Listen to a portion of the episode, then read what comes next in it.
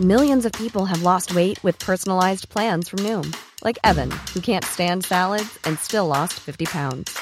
Salads, generally, for most people, are the easy button, right? For me, that wasn't an option. I never really was a salad guy. That's just not who I am. But Noom worked for me. Get your personalized plan today at Noom.com. Real Noom user compensated to provide their story. In four weeks, the typical Noom user can expect to lose one to two pounds per week. Individual results may vary. Hi, I'm Daniel, founder of Pretty Litter. Cats and cat owners deserve better than any old fashioned litter. That's why I teamed up with scientists and veterinarians to create Pretty Litter. Its innovative crystal formula has superior odor control and weighs up to 80% less than clay litter. Pretty Litter even monitors health by changing colors to help detect early signs of potential illness. It's the world's smartest kitty litter. Go to prettylitter.com and use code ACAST for 20% off your first order and a free cat toy. Terms and conditions apply. See site for details.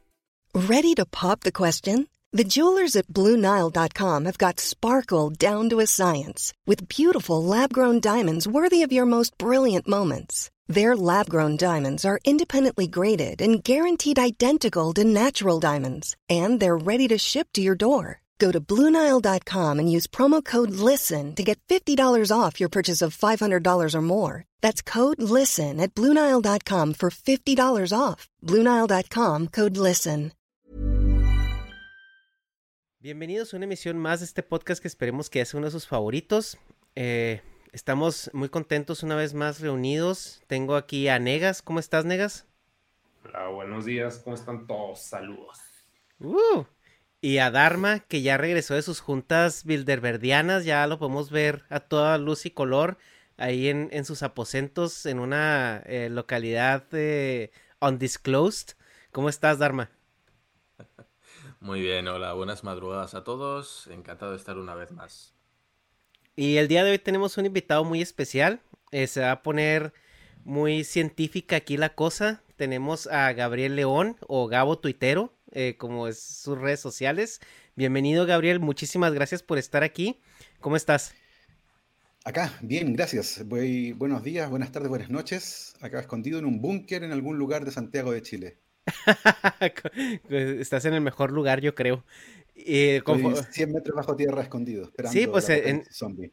en lo que está pasando ahorita en el mundo, creo que, que sí, sí te viene bien estar ahí. Y pues bueno, eh, Gabriel eh, tiene un proyecto de divulgación social. Él es un doctor en biología molecular. No sé exactamente qué significa eso, entonces ahorita vamos a dejar que él nos ponga un poquito en contexto y luego empezamos a entrar a tema. Eh, Gabriel, si quieres, por favor, preséntate con, con la gente, qué es lo que haces, a qué te dedicas, eh, con qué se come, etcétera, etcétera. eh, yo cuando era, cuando era joven, adolescente, leí alguna vez en una revista de divulgación científica algo que se llamaba ingeniería genética y me voló la cabeza. Y yo decidí a los 13 años que quería ser ingeniero genético. Eh, en Chile esa carrera no existía y encontré que lo más parecido era bioquímica y estudié entonces bioquímica en la Universidad Católica acá en Santiago de Chile eh, y me enamoré de la biología molecular. Encontré que era un área extremadamente versátil de la biología, que es la que permite básicamente entender y aplicar las herramientas que permiten manipular la información genética con algún objetivo, ya sea entender cómo funciona un organismo o eventualmente también usarlo con fines terapéuticos, por ejemplo. Y en ese camino decidí que quería ser científico. Eh, hice un doctorado en biología molecular y me especialicé en, en, entender, por ejemplo, procesos complejos, en el caso mío, asociado a biología de plantas. A mí me interesaba, por ejemplo, entender cómo las plantas fabrican polen, que es una parte esencial del desarrollo de las plantas, pero desde un punto de vista molecular, qué genes participan, cómo se regulan, qué factores eh, permiten regular la función de esos genes que son muy importantes para determinar el destino de un tejido.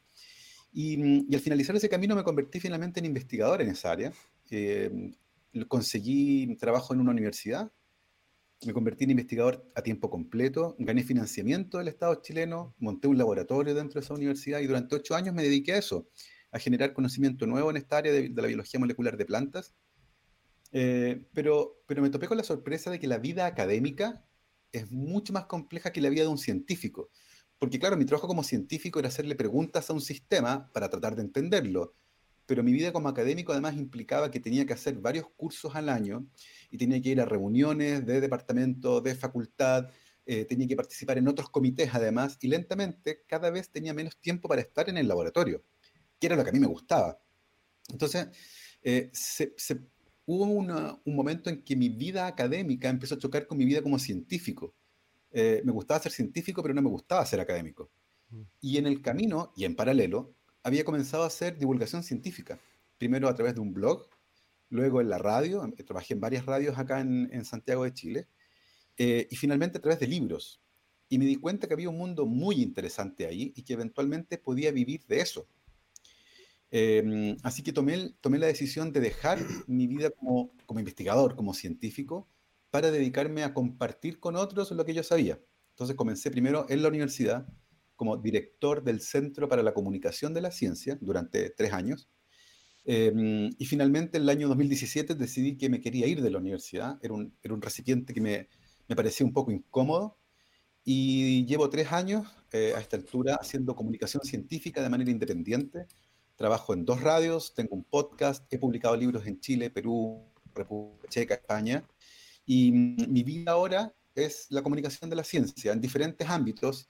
Doy también muchas charlas en colegios, en universidades, en institutos, empresas. Y, mi vida es esa. Y además tengo un podcast, que es mi proyecto más reciente, que comencé hace un año eh, y le ha ido muy, muy bien. Se llama La Ciencia Pop, igual que mi primer libro. Y ahí cuento historias de ciencia, historias de descubrimientos científicos y particularmente enfocado en mostrar cómo transcurre la vida de quienes hacen esos grandes descubrimientos, tratando un poco de separarlos de la imagen estereotípica del científico, de este señor viejo, de pelo canoso, desordenado, eh, que es algo exótico, socialmente torpe, un poco raro, ¿cierto? El típico científico de película. Em, y tratar de mostrar que básicamente es gente común y corriente que tiene trabajos que son poco conocidos. Y eso, a eso me dedico ahora actualmente. Estoy tremendamente contento, me siento muy feliz, trabajo en mi casa, evidentemente. Em, y nada, gracias por la invitación y, la oportunidad de poder conversar con ustedes y con quienes los escuchan de manera recurrente. Muchas gracias por estar aquí. Híjole, eh, bueno, tocaste un tema que es la manipulación genética que a mí me, prende como adolescente en concierto de Justin Bieber, pero vamos a, dejar un poquito el tema al lado para no salirnos. Eh, el tema que, queríamos tocar el día de hoy, pues es obviamente cómo el gobierno nos va a controlar a través de la vacunación.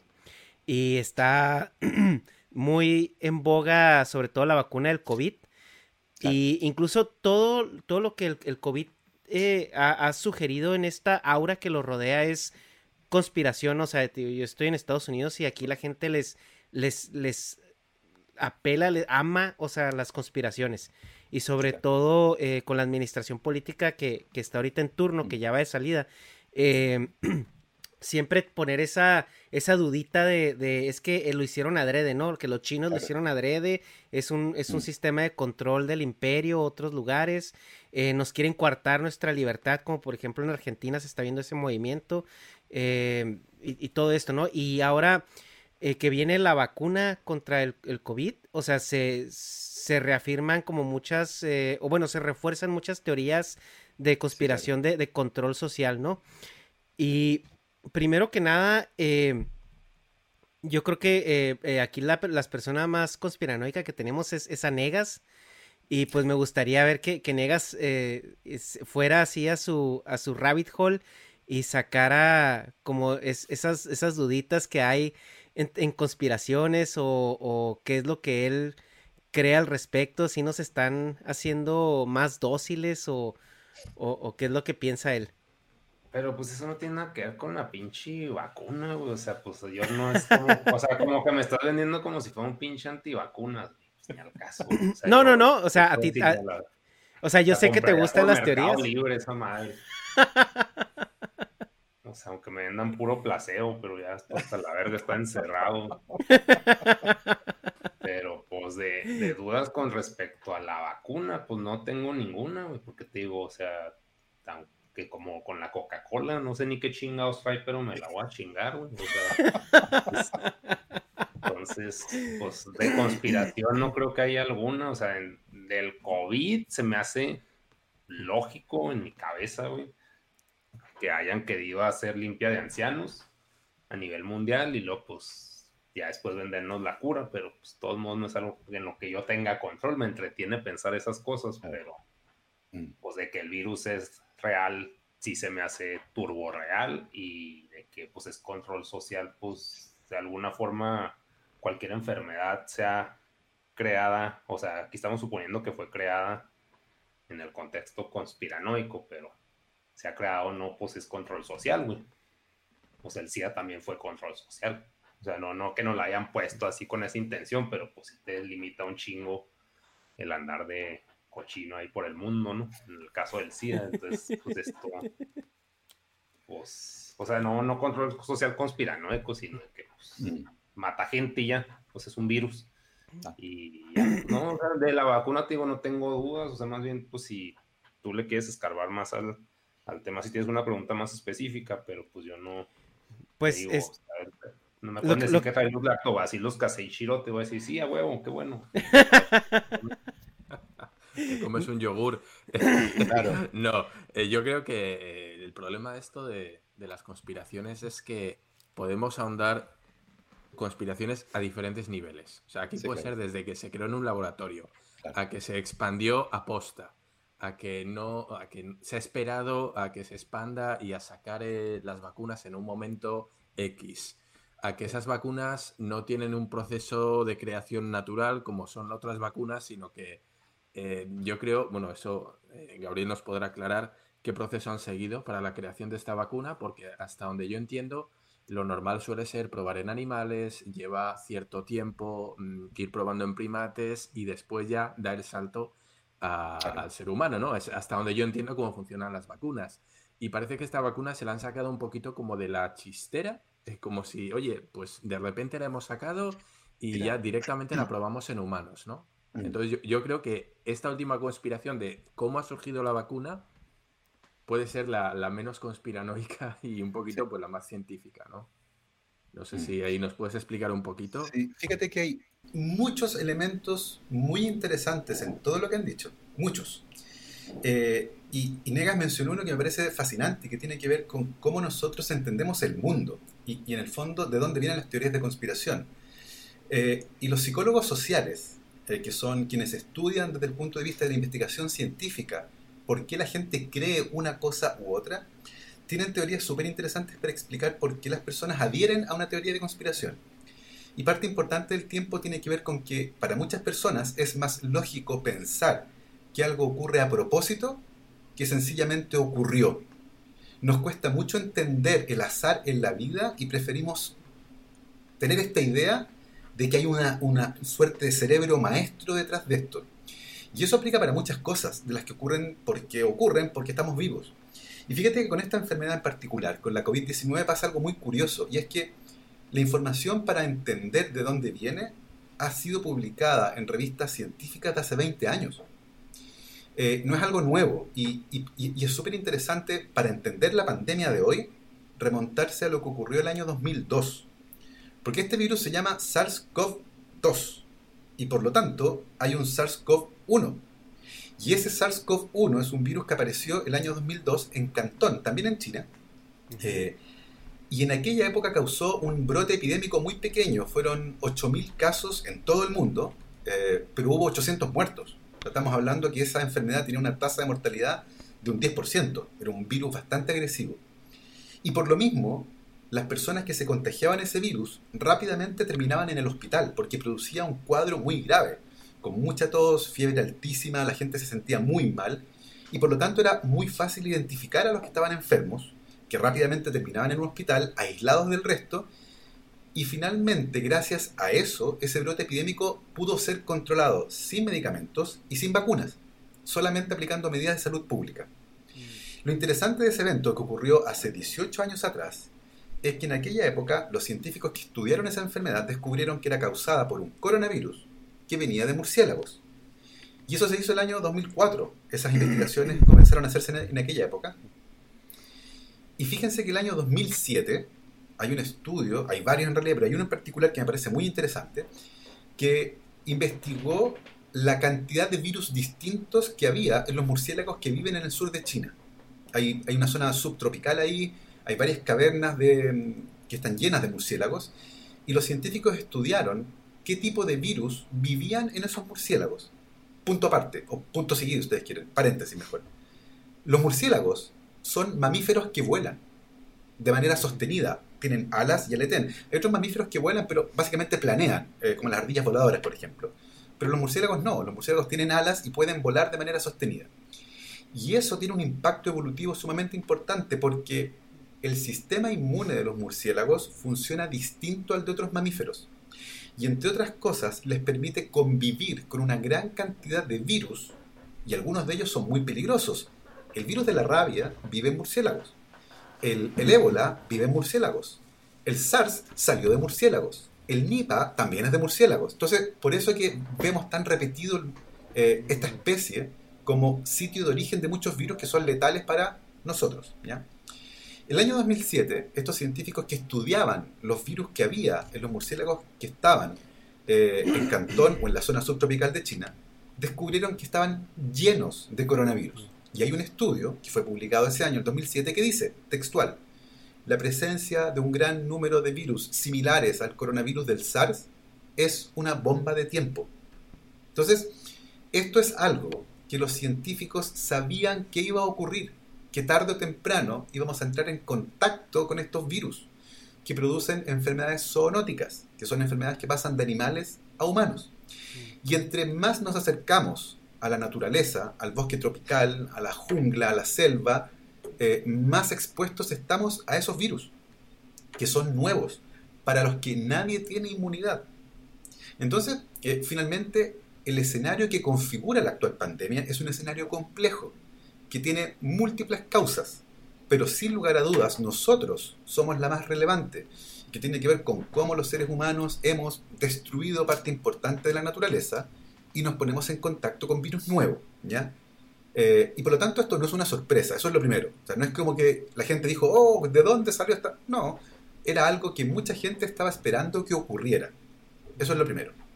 En segundo lugar, cuando uno analiza eh, la secuencia, la información genética de este virus, uno puede armar una suerte de árbol genealógico e ir viendo con qué otros virus están emparentados.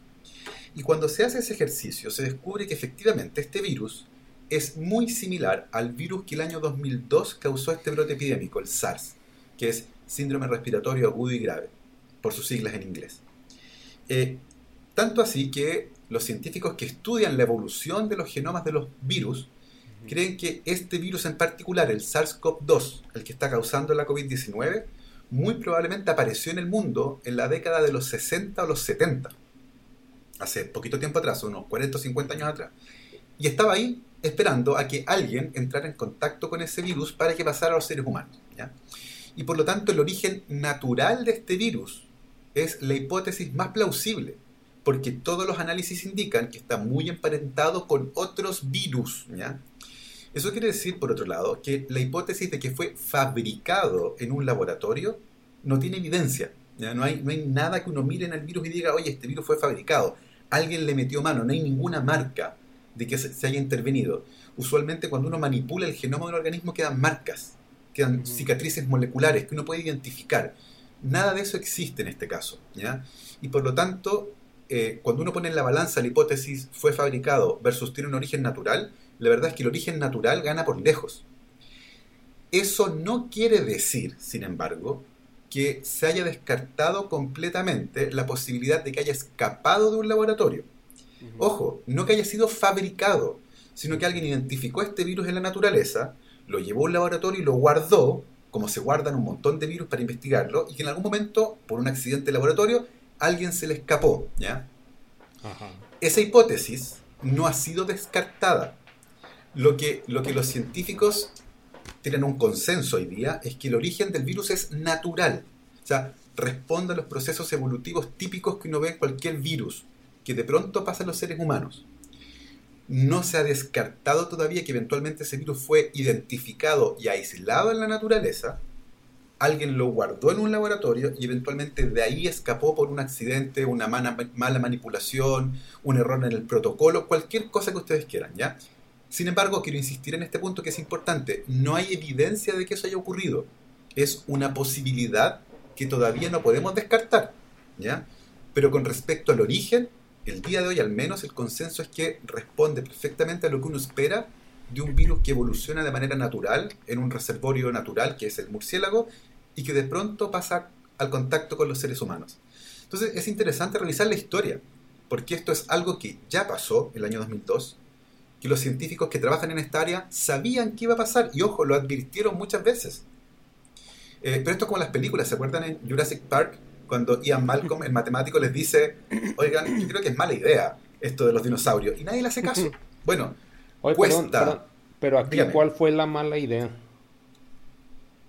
Ah, no, no haber hecho caso de monitorear de cerca estos virus, de estar atentos, de tener un sistema mundial de vigilancia, de, por ejemplo, seguir estudiando ese virus que apareció en 2002. Y cuando desaparece, los políticos dicen, ah, desapareció, ya no hay que investigarlo. Y es como, no, hay que seguir investigándolo porque podría reaparecer porque hemos descubierto que está lleno de este tipo de virus en murciélago, pero se perdió el interés. Ese es el problema. Entonces, la advertencia es, ojo, acá hay un grupo de virus que tenemos que estudiar. Esa es la advertencia que no fue escuchada. Porque para poder estudiar algo hay que tener financiamiento. Y ese financiamiento usualmente viene del Estado, de todos los estados. Entonces, esa fue la advertencia que no se escuchó. Eh, es decir, aquí hay un reservorio de virus que puede ser importante, que puede ser peligroso para los seres humanos y que además produce una enfermedad respiratoria que se contagia por el aire. Y ese es probablemente el tipo de virus que más fácilmente puede provocar una pandemia, particularmente cuando uno considera la enorme cantidad de viajes en avión. Y tú te puedes subir sano en un avión en China y aterrizar sano en San Francisco, en Estados Unidos, y recién al día siguiente tener síntomas, por ejemplo. Y eso el día de hoy puede ocurrir. Y por eso que los sistemas de vigilancia epidemiológica son tan importantes, pero cuestan dinero. Y ese es el punto donde probablemente tenemos que mejorar para el futuro tener buenos sistemas de alerta y vigilancia financiados por todos los estados, particularmente en aquellos lugares donde conviven de manera estrecha animales con humanos. Eh, bueno, en el 2009 también tuvimos una, pues se puede decir un conato de pandemia que con la influenza porcina, el H1N1, ¿qué diferencias eh, se pueden notar, o sea, entre, entre el, H1N1 del, del COVID, es que el H1N1 no era tan contagioso, o fue el protocolo, o fue la globalización, o qué fue lo que evitó que llegáramos a ese punto. Varias cosas. Primero, como virus, los virus de la influenza son una familia. Son muchos virus. De hecho, está el H1N1, pero también está el H3N5, el H9N1, eh, que tienen nombres de acuerdo a dos proteínas, la hemaglutinina y la neuraminidasa, viven el H y la N. Y hay muchos tipos de hemaglutininas y hay muchos tipos de neuraminidasa. Estos virus en particular, los de la influenza, son súper complejos desde el punto de vista genético, porque su genoma no es una única molécula, como en el caso del coronavirus. Son varias moléculas distintas que entre virus distintos son equivalentes. Entonces un H1N1 puede intercambiar su molécula número 1 con otro virus, el H5N3, por ejemplo, con también su molécula número 1 y se lo intercambian. Si dos virus distintos de la influenza infectan la misma célula, se pueden intercambiar genomas, como quien se intercambia láminas de un álbum o cualquier cosa que ustedes quieran intercambiar. Entonces, su evolución y su genética es mucho más compleja. Eh, y por otro lado, existen vacunas contra la influenza que incluyen a varias de las cepas más importantes son virus que hemos estudiado desde hace muchísimo tiempo. Eh, y además, todos los virus producen brotes epidémicos que tienen características distintas. ¿Se acuerdan que les conté que el del año 2002 se caracterizaba porque las personas se enfermaban gravemente muy rápido? Y por lo tanto esas personas rápidamente terminaban en el hospital. En esta pandemia, probablemente, y si ustedes me preguntan mi opinión, probablemente el factor más crítico para explicar por qué este virus se convierte en una pandemia es porque, por una razón que todavía no entendemos bien, muchísimas personas se infectan con el virus, pueden contagiárselo a otras personas y a ellos no les pasa nada, no tienen ni un síntoma, no se sienten mal, no tienen fiebre, no tienen tos. Y un estudio reciente que salió hace una semana sugiere que el 60% de los contagios fueron provocados por personas sin síntomas. Y ese es un virus que probablemente puede causar una pandemia. Porque si tú te sientes bien, sigues haciendo tu vida normal. sigues juntándote con tus amigos, sigues yendo al trabajo, sigues usando el transporte público, no te aíslas. Y recuerden ustedes que un año atrás nadie utilizaba mascarillas y por lo tanto este virus en todos los países a los que llegó llegó mucho antes de lo que las autoridades sanitarias lograron darse cuenta. Cuando revisaron los casos en retrospectiva se dieron cuenta que la enfermedad había llegado antes. ¿Por qué? Porque hay una diseminación silenciosa. Llega gente sin síntomas que lo empieza a contagiar lentamente a otros y de repente, de pronto, aparecen los sintomáticos. Y ahí se saturan los hospitales, pero a esa altura la pandemia está fuera de control. Ya no sabes dónde está el virus. Por eso que este virus en particular y la enfermedad que produce sí tiene un gran potencial pandémico, porque se infecta de manera relativamente sencilla por el aire y no produce síntomas en parte importante de quienes infecta, pero esas personas sí pueden contagiar el virus. Y esas son características típicas de un virus que tiene un gran potencial pandémico, porque cuesta detectar a quienes están enfermos y por lo tanto no los puedes poner en aislamiento, que es probablemente la medida más importante para contener una pandemia. Mm. Dharma, tú, eh, ustedes vivieron una, una cuarentena bastante agresiva e incluso una dispersión del virus en Europa bastante también fuerte y, y rápida, ¿no? En, en, la zona donde, donde tú estás, he escuchado que incluso ya hay una, una cepa diferente, ¿no? Eh, que se originó de, de Inglaterra, algo así. Eh, sí, bueno, eh, aquí por lo menos en Europa, bueno, yo creo que pasa con, muchas cosas, ¿no? la sensación de a mí no me va a pasar. Entonces, mm, se avisaba del virus en China, eh, se avisó cuando entró en Europa, la mayoría de los casos se dieron en Italia. Se avisó en Italia y nosotros que somos eh, país vecino con Italia prácticamente, pues decíamos, bueno, eso aquí no va a pasar, no se cerraron fronteras, es un poquito lo que dice Gabriel, ¿no? No se aísla. Entonces hay mm, semanas y un par de meses, me parece, en los que el tráfico aéreo sigue yendo y viniendo, turistas siguen yendo y viniendo. Y para cuando en Italia ya está el tema muy jodido, es cuando empiezan a aparecer aquí los casos. Pero claro, ya es tarde. Ya ha habido reuniones masivas, se ha hecho vida normal. Y, eso que dices, bueno, y desde luego desde aquí se hizo, no sé en el resto de los países, pero es que aquí en la televisión la gente, se, o sea, en los programas, los presentadores, hacían mofa del virus. Decían, no, no, esto, esto van a ser es un catarro, esto van a ser dos contagiados. Bueno, aquí lo dijo el, el, Fernando Simón, que es el encargado de dar los anunciados sobre el, progreso del virus, cómo va. Incluso él dijo que no iban a ser más que un par de casos aislados y que en ningún caso iba a ser, bueno, un tema grave, ¿no? Aquí vemos las consecuencias, no se acertó. Y bueno, pues eh, todos sabemos la historia cómo termina. Estuvimos prácticamente cuatro meses confinados, lo cual redujo, creo que drásticamente, cerca de un 70% el, el contagio, con lo cual se ve que es efectivo. Pero aquí entramos en ese conflicto de que, es más importante la economía que se está, huyendo, eh, se está hundiendo o eh, a ver hasta cuántos muertos podemos aguantar. No, es un balance un poco raro. Y bueno, pues a lo que tú ibas, efectivamente, aquí ha habido una nueva versión del virus, una nueva cepa que viene de, Inglaterra, por un lado, y otra, si no me equivoco, que se ha dado en África. No sé si en Sudáfrica, me parece que es. Sudáfrica y hay otra en Brasil. Pues fíjate, y fíjate cómo está el tema, que aún a día de hoy, y sabiendo cómo está esta nueva cepa en, Inglaterra, no se han cerrado fronteras con Inglaterra. El tráfico aéreo sigue abierto.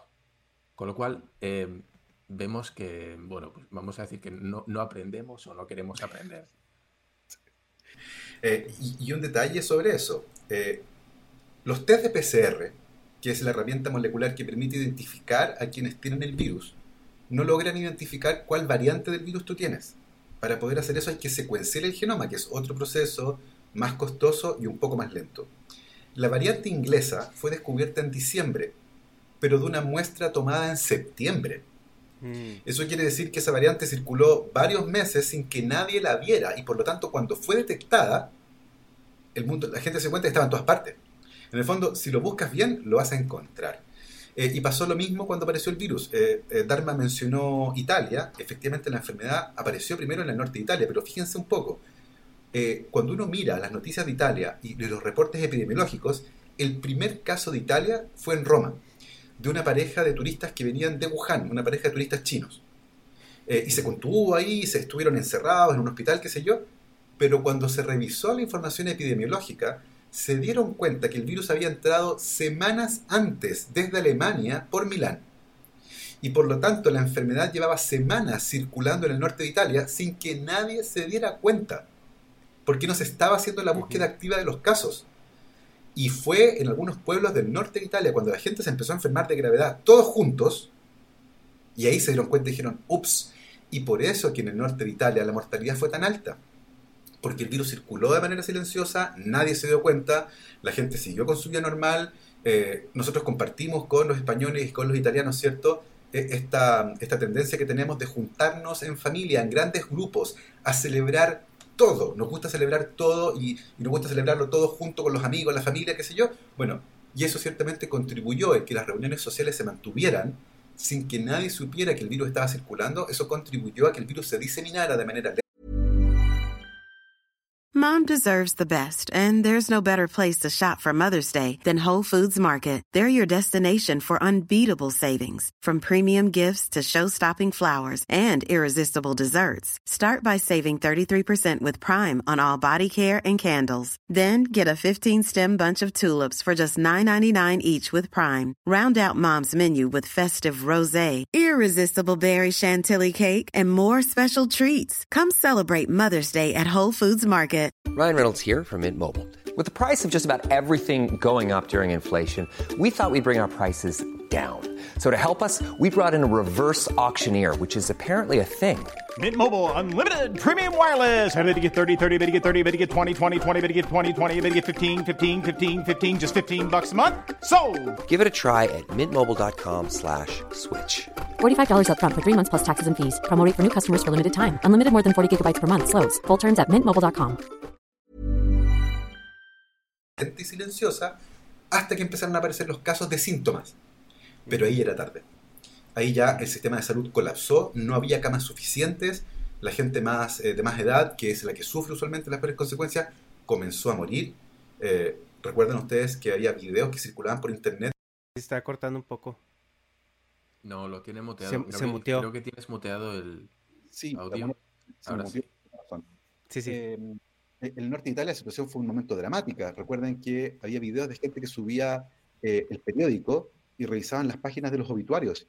Y eran páginas y páginas de obituarios, de gente que moría en una semana, una cantidad impresionante de personas.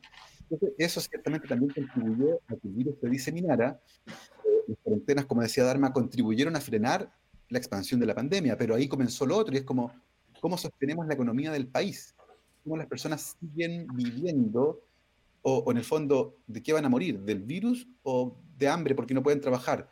Y ese dilema fue un reto por tanto el mundo, tratar de mantener la vida normal en plena pandemia versus tener que encerrarse. Y yo creo que es ahí donde los gobiernos y los estados han tenido que tomar decisiones complejas que tienen que ver con cómo garantizo que mis ciudadanos no se enfermen y mueran, y por otra parte intentar que las libertades individuales no sean tan coartadas, lo que ciertamente es un conflicto complejo de resolver. Recuerden ustedes que la cuarentena más efectiva fue, fue en Wuhan, en China, 11 millones de personas encerradas por 72 días. Pero evidentemente eso es algo que no puedes hacer en otro régimen político distinto. Funcionó, evidentemente funcionó.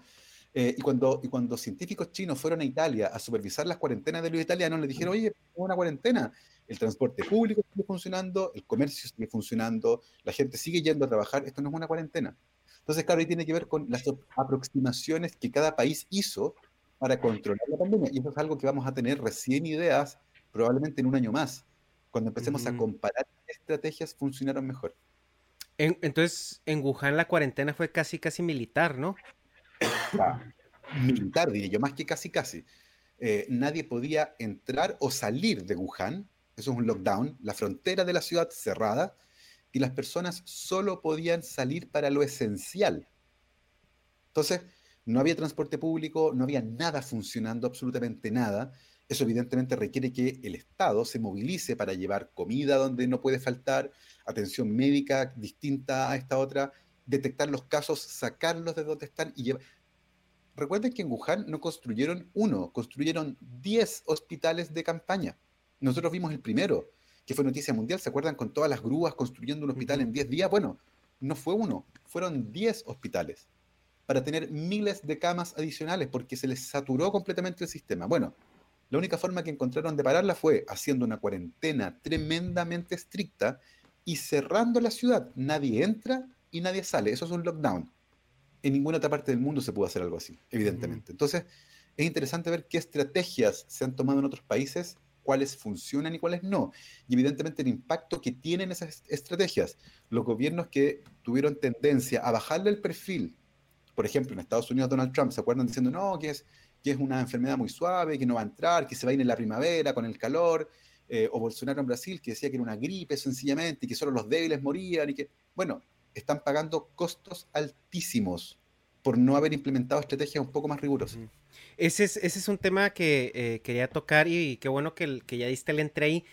A mí me llama mucho la atención de eh, la respuesta a nivel político a, a, este virus. Porque, bueno, yo, yo soy de México, yo crecí en México y me tocó vivir la, eh, la, la cuarentena del H1N1 en su momento. Y yo recuerdo al presidente salir y decir, ¿saben qué? Estamos en una situación de emergencia, se han detectado estos casos y vamos a adelantar vacaciones, escuelas cierran, eh, cines cierran, dos semanas todo el mundo se va a su casa y los que salen, o sea, implementaron, pero la respuesta del gobierno fue muy proactiva, ¿no? Y fue muy clara. Y, y ahorita vemos que no nada más en México, pero en todo el mundo, todos los líderes estaban negando eh, la realidad, o sea, por así decirlo, estar minimizándola.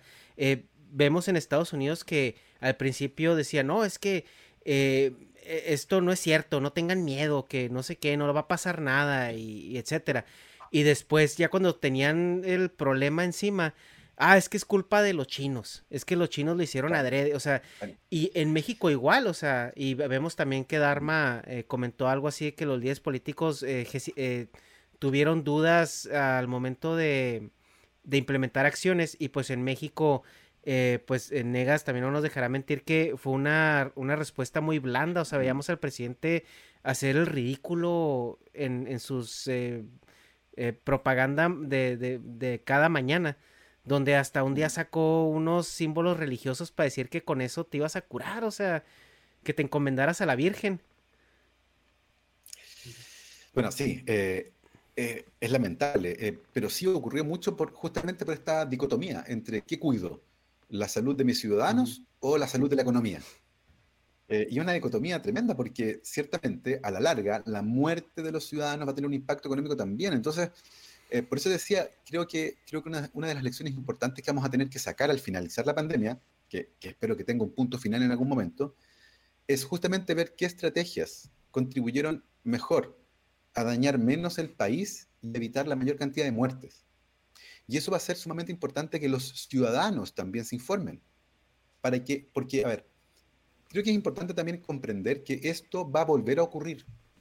Y los científicos que estudian este tipo de, de, enfermedades respiratorias están convencidos que con el cambio climático, con nuestra forma de producir desarrollo, que muchas veces implica intervenir en la naturaleza, esto va a empezar a ocurrir de manera cada vez más frecuente y se decía que cada 10 años íbamos a tener que enfrentar un brote de un virus respiratorio nuevo, y hay científicos que piensan que eso ya va a ser cada vez más corto el tiempo. Entonces, estamos enfrentando una situación que va a requerir que la ciudadanía esté empoderada con respecto a la información, que nos va a permitir elegir a líderes que piensen de acuerdo a esa evidencia, a los desafíos que vamos a enfrentar en el futuro, porque negar la realidad, esconder la cabeza bajo el suelo y decir, no, aquí no pasa nada, sigan con su vida, eh, no vaya a ser que la bolsa caiga, ciertamente a la larga lo peor que se puede hacer. Pero se hizo y se hizo en muchos países. Es que hay el tema que tocas donde la gente se haga responsable de esas decisiones. Yo la verdad la veo muy difícil, o sea, es, es cuestión de voltear a ver cómo las personas son muy fácilmente manipulables y de memoria muy corta. Entonces, eh, o sea, por ejemplo, eh, Negas en México, el, ¿tú crees que la gente realmente en, tres años después de la pandemia se, se diga, ay no, ya vamos a recordar esta pandemia y vamos a ya no votar por estos güeyes? Pues claro que no, güey. Pues no, no, o sea, pues pinche vida estúpida, o sea, no, no, no, no se arma. O sea, es que lo, lo que están diciendo, pues sí es muy bonito y muy utópico, güey, que es, a mí se me hace turbo utópico apelar al sentido común en las personas. Y pues, no, no creo que mágicamente les brote, güey. Deberían hacer una vacuna para eso. no, todo Pero no, güey, no, pues todo se nos olvida. O sea, no, no, no le veo pinche. Como que es vivir al día, güey. Y ya. O sea, está mal. Pero pues, no hay. O sea, pues es como. Se vive, no sé. Pues todo. Como que las burlas que salían en Los Simpson. Bueno, en las primeras temporadas, que eran pues más crítica social.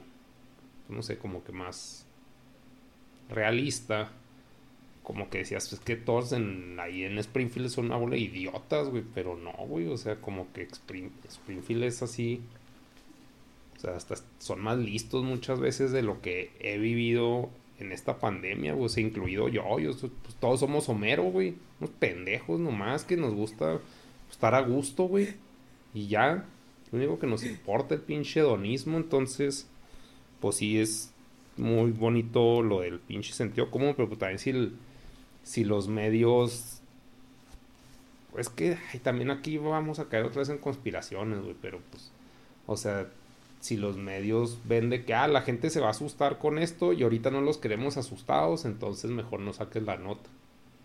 Y yo creo que así se manejan las noticias, o, también de que, ah, pues no mames, esto va a causar clics, entonces vamos a sacar como lo de los antivacunas, güey, de que estos casos presentaron reacciones malas, y, lo, y el encabezado es de que la vacuna produce maldad, güey. Así que, ¿qué chingados tiene que ver, güey? O sea, pues, y ni siquiera mencionan números, güey. O sea, nomás es de que ya hay casos malos, güey. Eso significa que todo lo que haga la vacuna después va a ser malo. O sea, como que las conclusiones que sacan de las cosas buenas están para la chingada. Igual de las cosas malas, como pasó al principio con el COVID, de que, no pasa nada, se evapora al rato. O sea. Pues, Yo creo que aquí hay un componente muy importante por el cual estoy de acuerdo con, Negas de que no vamos a aprender. Y yo, yo creo que es que se ha intentado paliar al, a la vista pública los efectos. En México, en Chile, como haya sido, pero aquí en España, por ejemplo, se ha evitado a toda costa que los noticieros salieran muertos. No se han visto ataúdes, no se han visto cadáveres, no se ha visto nada, se han ocultado números. Entonces, el que no haya consciente de la gravedad del asunto hace que cuando esto pase mm.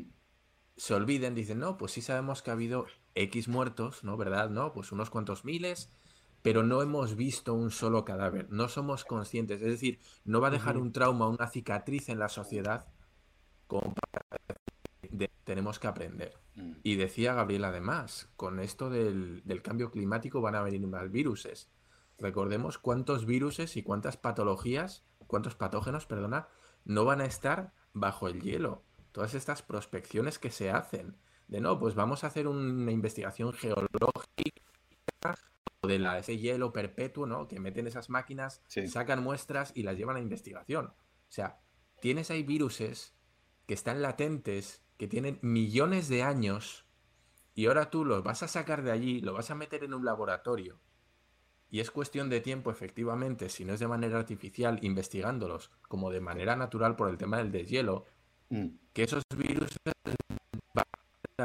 Entonces, como él bien dice, es cuestión de ya no 10 años, sino pues cada vez más, más recurrente y necesita que haya un control de eso. se va a necesitar porque si de esto vamos a pasar, y yo estoy seguro de que no vamos a aprender, nos quitaremos la mascarilla en cuanto nos deje.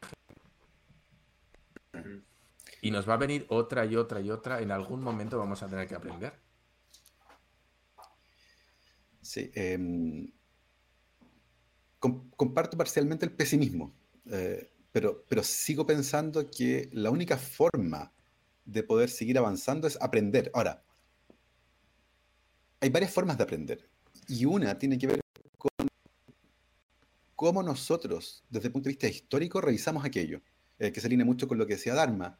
Si, las personas se olvidan rápidamente de lo que pasaron, eh, si el pasado el trauma en el fondo, se sacan la mascarilla y siguen la vida como era en noviembre del 2019, vamos a aprender. Eh, y por eso es importante insistir en esto. Este, este, es el tipo de cosas que es importante revisar eh, y darse cuenta de cómo era el mundo en noviembre del 2019 versus en noviembre del 2021, por ejemplo, o 22, cuando aquí podemos despacho y sacar la cuenta de cuánta gente murió, cuál fue el costo económico, cuál, fue el costo emocional, familiar, eh, cuántos proyectos de vida quedaron suspendidos. En el fondo, piensen también en ustedes. ¿Cuántas de las cosas que querían hacer el año pasado pudieron hacer? ¿Cuántos proyectos quedaron truncos? Y eso no deberían olvidarlo porque va a volver a ocurrir eventualmente. Y por lo tanto, la experiencia individual, yo debería decir, ¿quiero volver a pasar por esto? ¿Quiero estar de nuevo dos años encerrado usando mascarilla en mi casa? Me aburrí de ver Netflix, quiero salir también, quiero ir a bailar, quiero poder juntarme con alguien, quiero abrazar a la gente. Y eso no es olvidar. No, sencillamente el año que pasó, lo que eso implica e implicó en nuestras vidas. Ok. Sí, sí, sí. Eh, si no se importa, eh, sigo yo un poquito, me imagino la, la sí, sí, sí. Negas. Eh, entonces yo no estoy muy puesto en este tipo de conspiraciones que han salido respecto a lo que decías tú del cambio del genoma o cambio de ADN o lo que, lo que fuera. ¿En qué se basan esas teorías? Es decir, ¿qué es lo que alegan los conspiracionistas para no ponerse la vacuna? ¿Qué, creen que les, ¿En qué creen que les va a afectar? No lo tengo claro. E, es sumamente curioso porque, como les decía, aunque modificar a tu genoma, cosa que no hace, sería de un grupo de células en el brazo. Eh, no sé para qué alguien querría hacer eso. Eh, pero, pero, pero ojo, que no tienen por qué tener, y yo creo que es importante esto, Dharma, no tienen por qué tener una razón. Eh, porque la gracia de las teorías de conspiración es que no tienen una lógica con respecto a la realidad. Sencillamente se alinean con una forma de pensar en la que todos los eventos tienen que tener un responsable. Nada pasa por casualidad y por lo tanto, esto que está ocurriendo es la idea de alguien. Alguien y de una pandemia para poder inyectarte algo que permita contarte. Y yo pregunto, ¿no habrá formas más fáciles de hacer aquello? Ejemplo, un dispositivo que uno voluntariamente lleva a todas partes. Entonces, te das cuenta que no tiene por qué tener lógica. Es sencillamente un montón de ideas. No tienen sentido desde el punto de vista biológico, pero que responden a una forma de ver el mundo. De hecho, hay muchos estudios que muestran que las personas que creen en una teoría de conspiración, cualquiera, son más propensas a creer en otras, porque tienen que ver con una forma de pensar y una forma de ver el mundo. Sin embargo, hay un límite que es interesante y tiene que ver con las preguntas que las personas tienen que no vienen de la conspiración, no creen que hay alguien pensando en hacer algo malo, sencillamente no entienden y quieren entender, por ejemplo, lo que mencionaste al principio, ¿por qué tan rápido? ¿Es normal que se pueda hacer tan rápido? ¿No se habrán, no se habrán saltado pasos? ¿No habrán cortado las esquinas tratando de llegar más rápido? Y es, me parece una pregunta sumamente interesante. Y de hecho creo que Dharma lo mencionó al principio, ¿cierto? Hay ensayos con animales, los, famosos ensayos preclínicos. Y uno dice, bueno, ¿y en estas vacunas se hicieron o no se hicieron? Se hicieron. La vacuna primero se probó en primates no humanos, en monos resus. Y en monos resus, las vacunas demostraron, todas ellas, todas las que estamos ahora ensayando, demostraron ser seguras y efectivas. Eso es importante. ¿ya? Hubo ensayos preclínicos. Y por otra parte, el tiempo. ¿ya? Y, esto, también es sumamente importante. Hoy, hoy, viajar en avión de Santiago a Madrid toma 12 horas. 10, 12 horas. Pero hace 150 años tomaba varias semanas. Que era en barco, ¿cierto? Sí. ¿Por qué esperamos que una tecnología del siglo XXI sea tan rápida como una tecnología del siglo XX en el fondo. ¿Por qué esperamos que la tecnología que permitió fabricar vacunas en, 1960 sea la misma tecnología que se usa para fabricar vacunas en el año 2020? O sea, algo tiene que haber pasado en 60 años, ¿no? O sea, la ciencia y la tecnología avanzaron en 60 años. Bueno, hace 20 años atrás, secuenciar un genoma humano costaba un millón de dólares. Hoy secuenciar un genoma humano cuesta mil dólares. algo pasó, claramente. La tecnología avanzó, los costos bajaron. Hoy podemos secuenciar en el medio de la nada con un aparato que se llama Mini Ion que tiene el tamaño de una cajetilla de cigarros, que tú enchufas USB a tu computador y puedes secuenciar en el medio de la nada. Algo que hace 20 años atrás era imposible, porque secuenciar ADN en el laboratorio hace 20 o 30 años atrás era una pesadilla, pero hoy día no. Entonces, eso es lo primero, la tecnología de inicios del siglo XXI no es la misma tecnología que mediados del siglo XX. Es que los alienígenas nos visitaron, por eso tenemos ya esa tecnología. Exactamente, los biólogos moleculares ancestrales. Tienen contacto con, con, los Anunnakis. Por supuesto. Todos tenemos ahí. Bueno, eso es lo primero. Lo segundo, la fase clínica, es decir, el tiempo en que se ha investigado esta vacuna en seres humanos, partió en mayo. Junio, julio, agosto, septiembre, octubre, noviembre, diciembre. O sea, son siete meses. La vacuna más rápida de la historia, la anterior, fue la vacuna contra las paperas, que se hizo en cuatro años. De esos cuatro años, más de la mitad del tiempo fue en crecer el virus, pero una pesadilla. Fue crecido en huevos de gallina embrionados, en células eh, de embrión de gallina en cultivo, en células humanas, y eso fue un proceso sumamente lento y largo.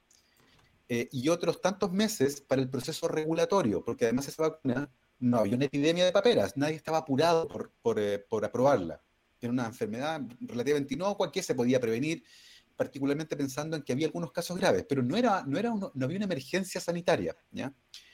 Cuando uno mira el tiempo de ensayo clínico de esa vacuna en seres humanos, todo el ensayo clínico duró ocho meses. O sea, básicamente lo mismo que ahora. Entonces, la parte clínica, cuando yo vacuno a alguien y lo miro, no es sustancialmente distinta al de esa vacuna. Y evidentemente es un proceso rápido porque una de las cosas que hay que hacer con las vacunas es tomar a un montón de personas, dividirlas en dos grupos y a un grupo lo vacuno y a otro grupo le doy una inyección de agua con sal, que es el control. Y luego les digo, hagan su vida. Y tengo que ir mirando cuántos contagios aparecen. Y una vez que llego a 180 contagios, por ejemplo, digo, ok, detengo el ensayo y voy a mirar dónde ocurrieron esos 180 contagios en los que vacuné o en los que les di la inyección de agua con sal, el placebo. Y ahí se hace la detención y se mira, la inmensa mayoría de los que se enfermaron habían recibido el placebo. Solo unos pocos de los que recibieron la vacuna enfermaron. Y ahí tienes una demostración de que la vacuna es efectiva, porque lo comparas en esas poblaciones. ¿ya? ¿Por qué eso ocurrió rápido? Porque estamos en medio de una pandemia. Y por lo tanto los casos de la enfermedad aparecieron rápidamente en el ensayo. Entonces, además, el ensayo fue rápido porque rápidamente llegaron a los 180 casos, porque hay una pandemia y por lo tanto mucha gente se está enfermando. ¿Qué ha pasado con la seguridad? Bueno, desde mayo hasta ahora se está, estudiando. Esto es importante. Existen sistemas de farmacovigilancia que probablemente muchos de nosotros antes ni siquiera nos habíamos preguntado, pero todos los posibles efectos adversos, que los hay, por supuesto, para las vacunas se estudian. ¿Cuáles son los más comunes? Dolor, enrojecimiento, inflamación en el sitio del pinchazo, es decir, en el brazo. También hay algunos que son sistémicos, por ejemplo, malestar generalizado, dolor de cabeza, fiebre, que no tiene que ver con el virus, porque esta vacuna no lleva el virus. Esos son síntomas de que nuestro sistema inmune está actuando. Son síntomas que se vinculan con la producción de algunas moléculas, como interleuquinas y citoquinas, que son parte de la respuesta inmune. Y eso produce fiebre, malestar y dolor de cabeza. pero son efectos adversos. Nadie quiere tener fiebre, malestar y dolor de cabeza y por lo tanto se anotan. Esos son los efectos adversos más comunes. ¿Son los únicos? No, probablemente hay otros. ¿Por qué no los podemos ver? Porque hemos vacunado todavía poca gente. Eso fue en diciembre. Ha pasado un mes. ¿Cuánta gente ha recibido vacunas en todo el mundo hoy? Más de 30 millones de personas a esta fecha. De todas las vacunas que están circulando. Que son eh, Moderna, Pfizer BioNTech, CanSino, Gamaleya y Oxford. 30 millones de vacunados. Y por lo tanto, es posible que ahora veamos otros efectos adversos más raros que se dan con una menor frecuencia. Entonces, la gente me va a decir, entonces, ¿no es 100% segura? No, igual que todas las tecnologías humanas. Volar en avión tampoco es 100% seguro. Igual lo hacemos porque hay beneficios asociados a volar en avión. Llego más rápido, puedo viajar más lejos, ¿cierto? Pero ustedes saben, cada vez que toman un avión, nadie les puede asegurar que van a aterrizar vivos. Lo que sí saben es que la probabilidad es muy baja de que les ocurra algo. Y además hacemos cosas para que los vuelos en avión sean seguros. Por ejemplo, los pilotos no pueden volar un avión si están borrachos. Que es lo mínimo, ¿cierto? ¿Están seguros que nunca se han subido un avión con un piloto tomado? Yo no. ¿Cierto? Tal vez ocurrió, pero hay normas y hay controles que sirven para eso. Con las vacunas pasa lo mismo. ¿Con qué lo tengo que comparar? Con que les dé coronavirus. ¿Cierto? Eso es la comparación que tienen que hacer. Uno de cada cinco enfermos termina hospitalizado. Eh, la tasa de mortalidad es del 1,5-2%, dependiendo del lugar del mundo donde estén y de la fecha de la pandemia. Eh, y por lo tanto, y además, puede que a ustedes no les pase nada, pero ustedes pueden contagiar a otra persona que sí puede morir. Y ese es el tipo de costo-beneficio que hay que hacer. Entonces, si yo me vacuno, lo más probable es que me dé un poco de dolor y tal vez algo de fiebre.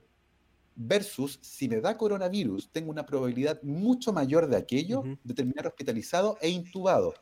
Entonces, creo que también es importante hacer la gestión del riesgo y poner en una balanza que es peor. ¿ya? Muchos de estos miedos tienen que ver con eso. Comparar nada con que te vacunen. Y esa no es la comparación que hay que hacer. Perdón, ahí se Estás, sí, creo que se mutió. Tienes que comparar los efectos de que te vacunen y eventualmente te pasa alguna de estas cosas, dolor, inflamación, eh, fiebre, malestar generalizado, versus que te dé coronavirus y que termines en el hospital intubado. ¿Cuál es la probabilidad de que eso ocurra en el, en el mediano plazo? Entonces, creo que es importante también analizar ese escenario, comparar bien eh, lo que ocurre. ¿Con las vacunas hay efectos adversos? Por supuesto que los hay. La mayoría los conocemos y conocemos su frecuencia. Hay otros que no conocemos, también va a ocurrir, por supuesto. Pero aún así, sigue siendo mucho mejor que sencillamente dejar que el virus siga circulando pero es importante entenderlo también porque se está vigilando. Y hoy en día los sistemas de vigilancia están atentos y cualquier cosa extraña que pase, nos deberíamos enterar.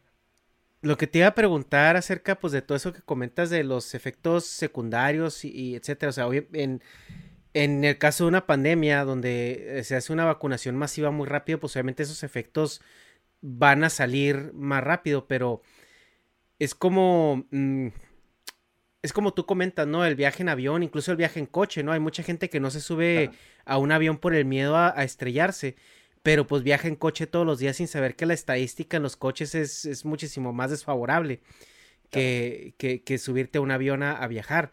Pero aquí la duda que yo tengo es, ¿en qué nos beneficia que nos inyecten el 5G? Esa es probablemente, de todas las teorías de conspiración, probablemente es la más creativa. ¿Y sabes qué? Eh, Dharma, está riéndose porque sabe qué pensaste antes de decir creativa. creativa, porque ¿sabes qué? Hay una cosa que es fascinante. Eh, la agencia de noticias Reuters investigó de dónde se la historia. Y es fascinante porque fue fabricada por alguien que cuidadosamente editó varias entrevistas, eh, una al CEO de la compañía que fabrica las jeringuillas, otra a Bill Gates y a varios personajes importantes. Y esta persona editó esas entrevistas para dar a entender que efectivamente este era un plan serio del cual se habla abiertamente, porque efectivamente las jeringuillas tienen un chip que es un chip de radiofrecuencia, que es un aparato de este porte, que viene por fuera de la jeringa y que sirve para hacer el control de calidad de tu móvil. Tú acercas el chip móvil y te indica el número de lote, cuándo fue fabricado, cuándo es la caducidad, eh, y te da un montón de datos de la fabricación. ¿ya? Pero es un chip de este porte, son chips de radiofrecuencia. Y cuando el CEO de la compañía que fabricaba las jeringuillas explica esto, alguien editó todo eso para dar a entender que te inyectaban un chip. Y por otra parte, es creativa porque se pone Bill Gates también, y Bill Gates sale diciendo que sí, que ellos quieren hacer esto. Y de nuevo, el chip es de este tamaño, es un, es un cuadrado de este tamaño, y es como, ¿cómo diablos va a pasar por una aguja del tamaño de las agujas de, la, de las que se usa para inyectar insulina? Que es una aguja pequeñísima, por ahí no pasa un chip, ni siquiera. Entonces, es tremendamente creativo, más aún cuando hoy día todo el mundo anda con estos en el de voluntaria. O sea, ¿Para qué diablos quieres inventar una pandemia, vacunar a las personas y transferirles un microchip cuando ya todos andan con un chip en el bolsillo de manera voluntaria? Es fascinante la historia y yo creo que hubiera sido una gran novela. Desafortunadamente la persona no tuvo eh, la visión, eh, la visión comercial, porque es una historia tremendamente creativa, desopilante, por supuesto, no tiene nada de cierto, pero que toma dos o tres elementos de realidad, los distorsiona lo suficiente y empaqueta una historia que se hizo tremendamente popular. ¿Por qué? Porque se aprovecha de la idea que mucha gente tiene de que existe efectivamente un montón de gente muy poderosa que quiere controlar el mundo y quiere establecer un nuevo orden mundial. A eso apela esta idea. Y por eso gente que ya creía en eso otro va a creer fácilmente en esta otra historia que es el vehículo para conseguir aquello, que es el control mundial. Es fascinante, está muy bien hecho. Pero, pero es eso, es una historia. Bueno, Gabriel, que sepas que vamos a tener que hacer aquí una anotación para el club Bilderberg ¿Vas a entrar en las listas? Saludos, saludos a los tíos Bill y George, Soros y Bill Gates, saludos. Después, después pueden hablar con ellos así en el brazo. Aló, Bill, Bill. Yo creo que estas conspiraciones pues les ayudan a, a, volar un poquito, ¿no? La sensación de opacidad que tiene la gente respecto al gobierno, ¿no? Con todo lo que ha pasado. Entonces, creo que la gestión que han hecho o por lo menos la sensación que ha dado es que no han sido claros del todo, o que han intentado pues ocultar datos, ¿no? Mínimo. Y por supuesto, pues esto, esto no ayuda a que cuando se saca una vacuna, que parece que se la han sacado de la chistera, pues la gente dice, bueno, ¿cómo es esto? Nos habéis estado ocultando datos y vamos a decir mintiendo entre comillas en muchas de las cosas y de repente nos sacáis, bueno, pues esta vacuna, ¿no? Que ha salido así milagrosamente bueno, pues yo creo que este tipo de cosas ayudan a que la gente diga, hey, espera, ¿qué está pasando? ¿no? No sé si os da esa sensación, o por lo menos aquí la percepción es de que se lo sacaron del culo así de repente, de la noche a la mañana, y ahora les tenemos que creer. Estoy completamente de acuerdo. En el fondo, si las personas perdieron la credibilidad en el sistema, no es gratuito. Es porque el sistema se encargó de minar la confianza de las personas de manera permanente porque hay corrupción, hay... Entonces uno ve este tipo de comportamientos y, dice, ¿por qué no ahora? Entonces, eso nos lleva a otra discusión que tiene que ver con cómo los responsables de aquello, con las empresas y las personas que engañaron la confianza pública antes, han pagado aquello. Y la verdad es que no han pagado. Eh, y han generado muchas veces daño económico que han reparado, pero reparar la confianza de las personas en las instituciones es muchísimo más difícil. Y cuando hay mucha confianza, ocurre este tipo de cosas y es mucho más fácil creer que te la quieren hacer de nuevo antes de creer que es por alguna buena causa. Y coincido en eso también. Hay una responsabilidad gigante para que ocurran este tipo de cosas de un sistema que permanentemente les falló a las personas y nunca explicó qué se hizo para evitar que volviera a ocurrir. Y esa sensación de impunidad de quienes se aprovecharon del sistema y engañaron, se corrompieron, se coludieron, nunca pagaron lo que correspondía, no solo por el daño económico que se hizo, sino por dañar la confianza de las personas. Mm. Tengo una pregunta también, no sé en México o en Chile cómo esté, pero aquí en España se está, se está hablando por un lado de que esta vacuna puede ser una vacuna que se tenga que dar en, dosis durante el tiempo, no que sea un pinchazo nada más, sino sí. que tenga que ir administrándose durante X tiempo, ¿no? X cantidad. Mom deserves the best, and there's no better place to shop for Mother's Day than Whole Foods Market. They're your destination for unbeatable savings, from premium gifts to show-stopping flowers and irresistible desserts. Start by saving 33% with Prime on all body care and candles. Then get a 15-stem bunch of tulips for just $9.99 each with Prime. Round out Mom's menu with festive rosé, irresistible berry chantilly cake, and more special treats. Come celebrate Mother's Day at Whole Foods Market. Normally, being a little extra might be a bit much, but not when it comes to healthcare. That's why United Healthcare's Health Protector Guard fixed indemnity insurance plans, underwritten by Golden Rule Insurance Company, supplement your primary plan so you manage out of pocket costs. Learn more at uh1.com. Hi, I'm Daniel, founder of Pretty Litter. Did you know cats tend to hide symptoms of sickness and pain? I learned this the hard way after losing my cat, Gingy. So I created Pretty Litter, a health monitoring litter that helps detect early signs of illness by changing colors, saving you money and potentially your cat's life. Pretty Litter is veterinarian developed, and it's the easiest way to keep tabs on your fur baby's health right at home. Go to prettylitter.com and use code ACAST for 20% off your first order and a free cat toy. Terms and conditions apply. See site for details. Y por otro lado, se está comentando que al ritmo a la que se está vacunando ahora mismo a la población, podemos estar hasta 5 años hasta vacunar a la, a la, población completa o hasta conseguir esa especie de inmunidad de rebaño, ¿no? Para que ese, ese virus ya deje de ser ese peligro potencial o ese peligro que está siendo. Eh, ¿Qué números manejáis vosotros? A ver, los esquemas de vacunación están probados en los ensayos y la inmensa mayoría de las vacunas que van a circular requieren dos pinchazos separados por tres o cuatro semanas. ¿ya? Ese es el esquema de vacunación.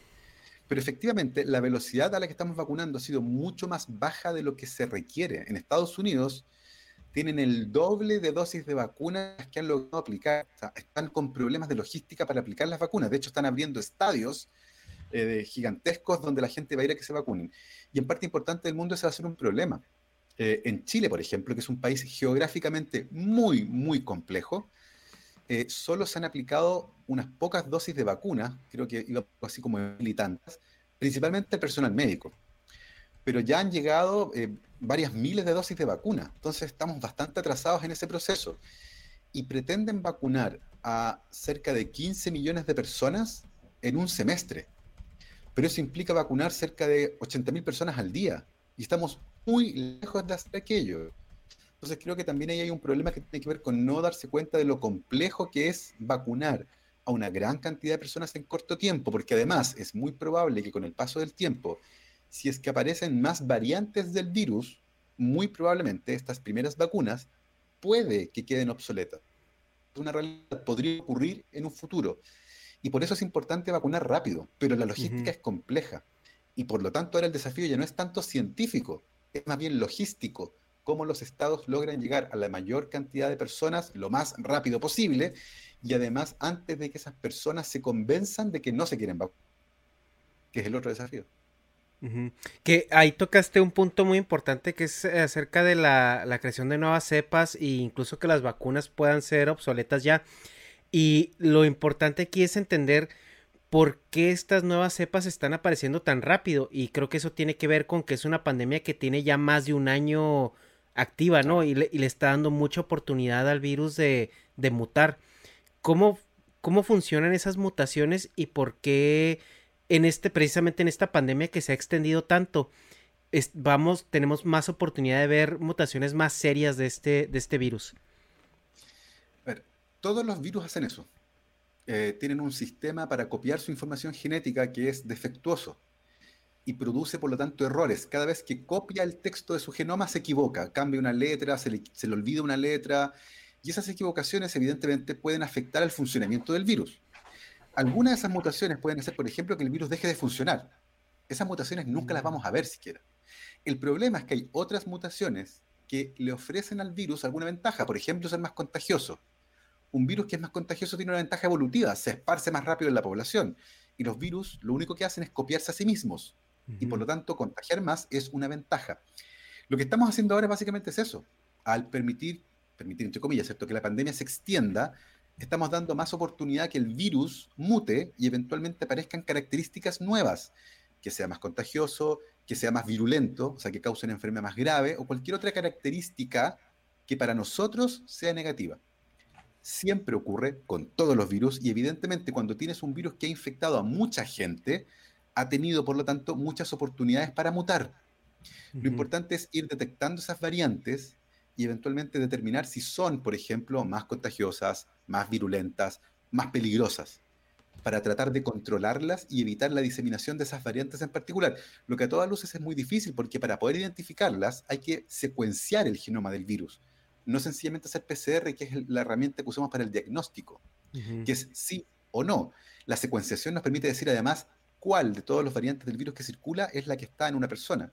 Y eso es un problema y ciertamente entre más se disemina el virus, más oportunidades tiene para mutar. Ok. En, en, la cuestión de la, de la mutación hay algo que no recuerdo dónde lo escuché, la verdad, pero que hasta cierto punto el, el, virus pues obviamente evoluciona o muta como en la misma dirección que cualquier otra especie, ¿no? Hace para asegurar su supervivencia. Y estamos viendo que, por ejemplo, enfermedades que son muchísimo más agresivas y letales en corto tiempo, como ébola, el primer, la primera cepa de SARS que tú comentabas y todo eso, el, si son mucho más agresivas, pero por lo mismo que, se, contienen rápido, no tienen mucha oportunidad de mutar. Y este virus ahorita lo, lo que se está viendo, al, menos eso yo te, te comento que escuché, mm. es que mientras más muta y es más contagioso, es menos letal también, porque como que, tiene oportunidad de sobrevivir y de seguir en el ambiente por tanto tiempo, no tiene tanta pues, mm. necesidad de, de, o sea, bueno, es, va en la otra dirección de, matar a la gente, pues. A ver, es súper interesante aquello porque si tomas dos virus que tienen la misma tasa de contagio y la misma tasa de letalidad y le subes eh, un 5% a cada uno, un 5% más contagioso o un 5% más letal, a la larga es mucho más complejo que sea más contagioso, porque la contagiosidad es logarítmica. La mortalidad no. En el fondo, la mortalidad no es contagiosa el que murió, murió. Pero el que se contagia tiene la oportunidad de contagiar a otros, a varios más. Y, y aunque se mantenga la tasa de letalidad, si es más contagioso el virus, a la larga va a ser más letal. No porque, no porque la infección individual sea más letal, sino porque va a enfermar a más personas. Y por lo tanto la cantidad de muertes por unidad de tiempo es la que va a subir, no la cantidad de muertes por unidad de infección. Entonces, ese es el problema de que sea más contagioso que como es logarítmico, porque un contagiado contagia a varios, en cambio el que murió, murió, y es lamentable, pero murió, y no va a contagiar a nadie más. Entonces, un virus que es más contagioso, aunque mantenga la letalidad, en el largo plazo va a matar a más gente que un virus que es menos contagioso. Ok, ok, sí entiendo, entiendo la, relación. Eh, Dharma, ¿tú tienes alguna, alguna pregunta, algún comentario respecto de...? Yo, yo sí, sí, pero Eh, a mí me gustaría preguntar a, Gabriel, ¿crees que se está informando de la vacuna adecuadamente desde los gobiernos? Es decir, ¿crees que si informaran de la manera en la que estás haciendo tú, aplacando esos ánimos, aplacando ese miedo, la gente estaría más dispuesta? ¿Crees que no han tomado mm. las medidas para informar de ello adecuadamente? Yo, les puedo contar la experiencia de Chile, que es la que conozco mejor, y, ustedes pueden se replicar en otras partes. En, en, México y en España. Al menos acá en Chile se echa mucho de menos una campaña de comunicación masiva y efectiva que aborde a públicos distintos que hoy día se informan no solo en televisión, también en Facebook, por ejemplo, e incluso por WhatsApp. Y hasta el día de hoy no ha habido una campaña comunicacional que uno pueda identificar como una campaña que aborde las preguntas típicas que tienen las personas, que son las mismas que ustedes me han dicho. ¿De dónde sale la vacuna? ¿Cómo funciona? ¿Por qué tan rápido? ¿Y cuáles son los riesgos? Y eso nos está explicando el día de hoy. Sencillamente está diciendo, llegó la vacuna, vacúnese. Pero la gente tiene dudas. Y creo que es un gran error no abordar esas preguntas. Porque si las personas tienen dudas, van a decir, ¿sabes qué? No, no, no tengo muchas ganas de vacunarme porque no entiendo muy bien. Entonces creo que creo que se está cometiendo un error al no informar a las personas adecuadamente, porque claro, las vacunas todavía no han llegado, no están disponibles para todo el mundo. En Chile, por ejemplo, solo se está vacunando al personal de salud. Entonces, ¿cuál es el problema? Que si yo espero que lleguen las vacunas, después de dos o tres meses más, a esa altura el porcentaje de personas que no va a estar dispuesta a vacunarse va a ser mayor al de hoy. Ya los perdiste.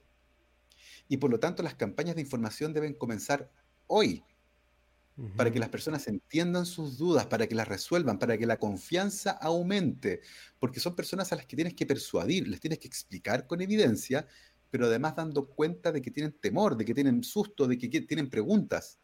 Y eso ahora, al menos en Chile, no se está haciendo. Pero, ¿dónde está el cambio de la, de la percepción de la gente o el interés de la gente en, saber de dónde viene? Porque al menos, digo, yo, yo crecí en México y en Estados Unidos es, es un poco diferente porque acá, te digo, les encantan las teorías conspiranoicas y Sí, claro. culpar a todos los demás de lo que les sucede. Y eso lo vemos desde que de- de- alguien sacó un artículo donde que el autismo está relacionado con las vacunas, claro. que es casi, casi como decir a la gente que toma agua le da cáncer, ¿no? Porque en el 100% de los casos, eh, la gente que tiene cáncer ha tomado agua en su vida. Entonces, el... Pero en, en México, mm, la gente no se preguntaba de dónde viene la vacuna del sarampión, de dónde viene la vacuna del tétanos. O sea, ¿por qué ahorita se, se trata este tema como si con, con bandera hasta política? Porque el COVID, desde que nació, eh, siempre ha tenido esos tintes políticos, que si la vacuna rusa es, está, está mala, o que si la vacuna china es para matarnos a todos, o que si la Claro. vacuna gringa es parte del imperio y es capitalismo y, y es para enriquecerse, o sea, ¿dónde viene este como despertamiento e, e interés súbito de la gente ahora en tratar de entender algo que, pues vaya, o sea, no entiende ni, ni cómo Mm. funciona el agua que llega a su, a su grifo en muchas de las ocasiones. Creo, creo que tiene que ver con la desconfianza generalizada que hay hoy el día de hoy por, por las instituciones en general. Y por otra parte, con la forma en que fluye la información. Cuando la vacuna contra el sarampión apareció, no había internet. Eh, y por lo tanto, la forma en que la gente comparte información el día de hoy es muy distinta a lo que hacía hace 40 o 50 años atrás. Eh, para mucha gente, un medio de confiable hoy día es WhatsApp o lo que aparece en el muro de Facebook. Y por lo tanto, si consumimos información de esa manera, ciertamente, y nos llegan estas historias que son impresionantemente eh, calamitosas, ¿cierto? Y muy inventivas, pero falsas, eh, va a alinearse con tu desconfianza generalizada, con esta idea de que alguien te quiere hacer daño, y por lo tanto van a aprender. Y, y va a generar desconfianza en la población, y tú vas a decir, oye, pero yo escuché que era muy rápido, porque te llegó por WhatsApp. No, y yo escuché que te modifica el ADN, porque me llegó por Facebook. Y por lo tanto empiezas a sumar canales de comunicación distintos a los que había para otras vacunas que usan tecnologías distintas, o incluso la misma tecnología, pero no te hiciste estas preguntas porque en esa época no se habló de aquello, porque sencillamente no había esos medios. Entonces es un mundo más complejo el del día de hoy que el de hace 10 o 15 años atrás. Y, y tengo la sensación de que no nos, no nos pusimos al día, los medios de comunicación no se pusieron al día con eso, los gobiernos no se pusieron al día con eso, y las lógicas en las que hoy se comparte la información son distintas. Las personas le creen más al amigo que le mandó la cadena que al representante de gobierno que le está indicando una cosa. Entonces, ciertamente cuando tú mezclas todo aquello, se genera este escenario donde hay mucha desconfianza por un proceso que se percibe, debido a la información que recibiste, como poco riguroso, demasiado rápido y con intereses comerciales detrás profundo. Entonces, ciertamente cuando mezclas todo eso, aparecen este tipo de actitudes.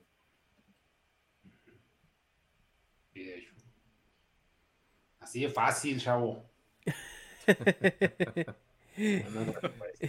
Yo, yo tengo una última pregunta para, para terminar un poquito así optimista.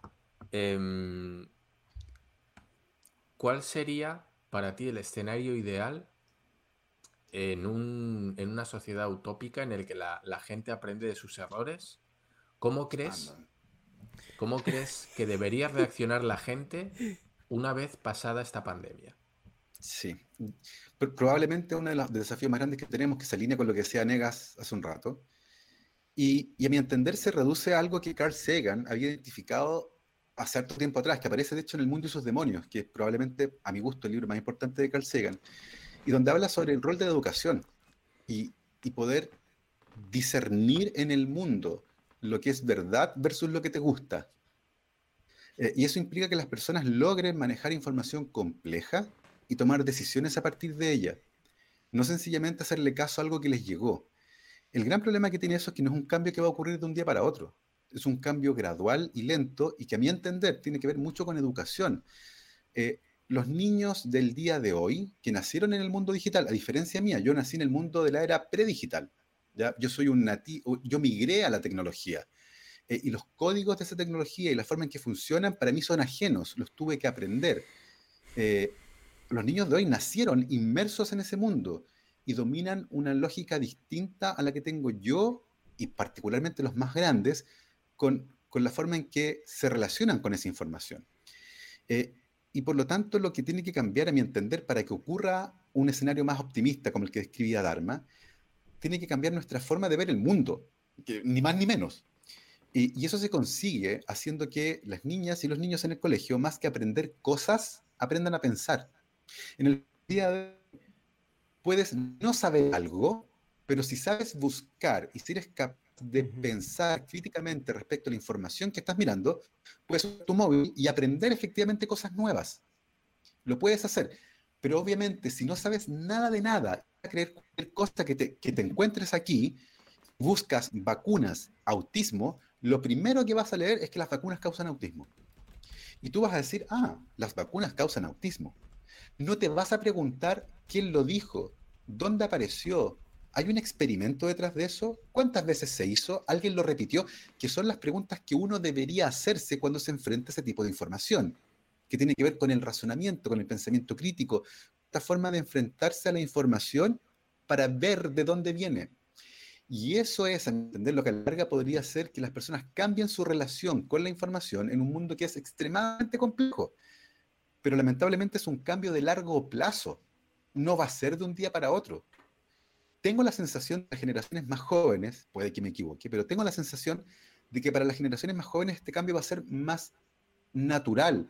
Y van a saber que tú no puedes creerle a un video que te llegó por internet, eso es CGI, eso, eso es gráfica generada por computador, porque lo van a tener incorporado. Y el día de hoy no es así, mucha gente puede ver un video de alguien diciendo algo así, uh, ¿qué dijo? Y, uno puede decir, oye, calma, porque hay un software el día de hoy que en el móvil te permite cambiar tu cara por la cara de eh, Iron Man y tú puedes ser Iron Man en una escena de la película con, en un proceso que se hizo en un computador que es del porte de un móvil. Se puede hacer hoy día. Entonces, tengo la sensación de que para quienes nacieron inmersos en ese mundo, las lógicas de cómo funciona y la diferencia entre información y desinformación van a ser un poco más naturales, porque ese es el mundo en el que se van a mover pero tiene desafíos interesantes porque es un mundo más complejo, donde no puedes estar seguro ni de lo que ves ni de lo que oyes, porque puede ser un algoritmo, puede ser una inteligencia artificial la que lo hizo, la que lo modificó, y por lo tanto tiene que ser más crítico con la información que te llegue, decir, ya, pero ¿quién lo dijo? ¿De dónde? ¿qué, ¿qué, experimento se hizo para esto? ¿Dónde fue publicado? ¿Alguien lo repitió? Ah, pero esto es un invento. Y vas a ver que las referencias son circulares. Un medio cita A y ese medio A cita B y B cita A también. No, no, no una referencia circular. Entonces, todas esas herramientas, quiero creer, en los más jóvenes van a ser más naturales. Lamentablemente tengo la sensación que hay un grupo importante que ya no aprendió y que no va a aprender, eh, que son los que les chocó con fuerza el mundo digital, les llegó de repente y no supieron bien cómo integrarlo en su vida, eh, que son las personas que tú les dices, oye, las vacunas causan autismo, ¿y por qué dices eso? No, porque lo leí en internet. esa es la respuesta creen todo en Internet porque lo leyeron, porque todavía leer es sinónimo de aprender. Y mm. eso hace rato que dejó de ser cierto. Por eso creo que es un cambio más bien cultural. Y ojalá que en el futuro, eh, cuando nos enfrentemos a situaciones complejas que desafían la normalidad, eh, logremos pararnos de manera crítica frente a los hechos y tratar de entenderlos un poco mejor y comprender qué es lo que como sociedad nos conviene hacer para que pase de la manera menos traumática posible. Pero eso yo creo que va a ser un viaje largo y probablemente doloroso, en el que mucha gente se va a perder en la oscuridad de la desinformación y en las ganas que tienen de tener la razón antes de averiguar cuál es la verdad. Creo que ese es un poco el, panorama, que, que en el corto plazo creo que todavía es muy oscuro, pero en el largo plazo creo que es un poco más brillante. Muy bien, y yo creo que ya, bueno, eh, una última pregunta de mi parte eh, para ir cerrando el, el, podcast. Eh, ahorita que mencionaste a Carl Sagan, una, un, tema que me parece importante ahorita es la forma en la que se presenta la información a pues toda esta corte generacional que está consumiendo el contenido en, internet, ¿no? Y algo que se ve muy marcado desde que yo creo que fue un movimiento que empezó Carl Sagan fue como hacer la ciencia parte de la cultura pop, ¿no? y él en su lucha eh, fue como el desestigmatizar al científico o, al, o a la persona con conocimientos eh, muy especializados de esa faceta que tiene que ser aburrido, que tiene que ser una persona introvertida y que odia al mundo y que, y que trata como idiotas a cualquier persona que se le acerque y le hace preguntas que él considera simples. Y eso ha ido avanzando, pues vimos, eh, yo, yo repito, Carl Sagan fue como el, precursor de esto, el originador de este movimiento. Y ahorita vemos gente como tú, como Javier Santolaya, como Crespo de Quantum Fracture, o sea, gente que tiene estos canales de divulgación científica eh, muy avanzados con temas que no son nada más de que, mira, el agua son dos moléculas y ya, sino que ya van un paso más allá de la especialización y del, y del contenido. ¿Tú crees que la gente eh, está educándose de una mejor manera gracias a esta eh, cultura pop alrededor de la ciencia y estos exponentes nuevos que, que te dicen, oye, somos personas normales, o sea, hasta somos guapos, ¿no? Y somos eh, carismáticos y, todo esto. Eh, ¿Tú cómo ves este movimiento? Eh, hace, hace unos dos años atrás me tocó ir a la Feria del Libro en Lima, en Perú, a presentar junto con Javier Santolaya. Y era impresionante el efecto que causaba. Era un artista de cine. Era filas de gente esperándolo, se querían tocarlo. Lo querían tocar, así como y, y creo que el fenómeno es fascinante, porque justamente apunta hacia eso. El conocimiento es fantástico y entender cómo funcionan las cosas le agrega belleza a la vida. Eh, y creo que en esa lógica, las herramientas digitales, los blogs primero, los canales de YouTube, los podcasts, TikTok, Instagram, cualquier plataforma al día de hoy puede servir como un vehículo para acercarse a las personas que tienen ganas de entender, a las que no hay que tratar como idiotas, que es lo peor que puedes hacer, porque pueden entender ideas complejas, porque en el fondo se han ido educando contigo y los seguidores de un canal han ido creciendo con quien hace ese canal. Y hay cosas que entienden bien ya y han descubierto maravillas.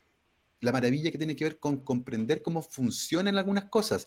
Y también saben algo súper importante que me parece tanto más importante que el conocimiento y que tiene que ver con los límites de la ciencia. No lo sabemos todo. El científico no es la figura omnipotente. Hay un montón de cosas que no sabemos y hay incertidumbre. Hay cosas que sabemos muy bien, pero hay otras que no estamos seguros, porque la ciencia también es duda. Y por lo tanto, esas dos cosas, la maravilla del asombro con respecto a lo que no sabemos y la humildad frente a lo que no sabemos son dos elementos muy importantes que forman parte de estos canales y que contribuyen a que las personas entiendan cómo piensa un científico y apliquen esa misma forma de pensar en su vida, porque efectivamente pensar como lo hacemos los científicos ayuda a vivir la vida. No es algo que sirve solo dentro del laboratorio, sirve para tomar decisiones en cualquier ámbito. Y eso creo yo también es que es un gran valor eh, del asombro del descubrimiento y de la humildad frente a lo que no sabemos. Muy bien. Negas, ¿tú tienes algún comentario, alguna pregunta? Este, no, no, todo bien. negas, siendo negas. Muchas gracias. Bueno, eh, eh, yo creo que aquí terminamos este, e, esta plática. La verdad está muy interesante y siento que podemos rascarle y rascarle y, y siempre, o sea, podemos eh, ramificar la conversación o incluso irnos más a fondo. Eh, te agradezco mucho, Gabriel, que estuvieras con nosotros el día de hoy. La verdad es de que ha sido un placer muy grande escucharte y, ver cómo planteas tú eh, tus, tus ideas. Dharma, Negas, muchas gracias. ¿Algo extra que quieran decir para no cortarlos, sentir que no, no los corto? No, no, pues la verdad, un invitado de lujo. O sea, súper claro, súper cristalino, todo bien explicado, en un lenguaje que todo el mundo entiende, que yo creo que es lo más importante, ¿no? Eh, no solo saber de cosas, sino saber explicarlas, que eso, aparte de ser un buen profesional en lo suyo, es ser un buen comunicador y un buen profesor, ¿no? Ojalá los profesores que hemos tenido muchos de nosotros, me imagino que el propio Gabriel incluido, eh, que eran auténticas enciclopedias andantes de su materia, pero eran incapaces de transmitir de manera que fuera interesante, ¿no? Y yo creo que ese es el punto pues importante, más fuerte que, que, nos ha demostrado hoy. Y bueno, yo creo que habrá mucha gente que se ha quitado, se ha sacudido ese miedo, esas dudas que tenía respecto a cómo actuar eh, en ese momento que, que, va a llegar sí o sí. esa diatriba en la que, bueno, pues me voy a vacunar o no lo voy a hacer, ¿no? Por lo menos que tenga los datos sobre la mesa y ya la decisión que la tome, la tome con conciencia, ¿no? Sabiendo, sabiendo lo que está decidiendo y no, no guiado por el miedo, por las dudas, como decía él, me la pongo, no me lo pongo, no estoy convencido, sino que la decisión que, tome, la tome ya, pues sabiendo las consecuencias. Así que, pues, pues nada, dar las gracias, no, no me queda otra. bueno, Gabriel, muchísimas gracias por estar aquí una vez más. Eh, no sé si quieras, eh, bueno, tus redes sociales las vamos a dejar aquí en la descripción del canal y vamos a poner ahí un par de tarjetas. Eh, ¿Algo más que quieras decir antes ya de cerrarlo? nada, agradecer la invitación a conversar, muy entretenida la, jornada y, mm, y, a las personas que, que visibilicen sus preguntas, no se queden con las dudas, traten de hacérselas llegar a alguien que les pueda ayudar a contestarlas, porque es normal tener preguntas en eventos de esta naturaleza y la duda contribuye solo a que se vaya profundizando y se vaya cristalizando ahí esa duda y cuesta después mucho sacarla. Intenten conversar con alguien que los pueda ayudar, creo que es importante eso. Eh, no se sienten idiotas porque no saben algo, porque nadie lo sabe todo pero lo importante es preguntar y las, las preguntas con respecto a esta tecnología, a la vacunación, a las enfermedades y lo que estamos viviendo son perfectamente naturales, pero es importante conversarlas, no dejárselas dentro porque tal vez muchas de esas preguntas sean las mismas que tienen otras personas, así que van a contribuir a que otros también eh, logren eh, contestar esas preguntas. Ah, gracias por la conversación, muy buen espacio para poder justamente hablar de estos temas.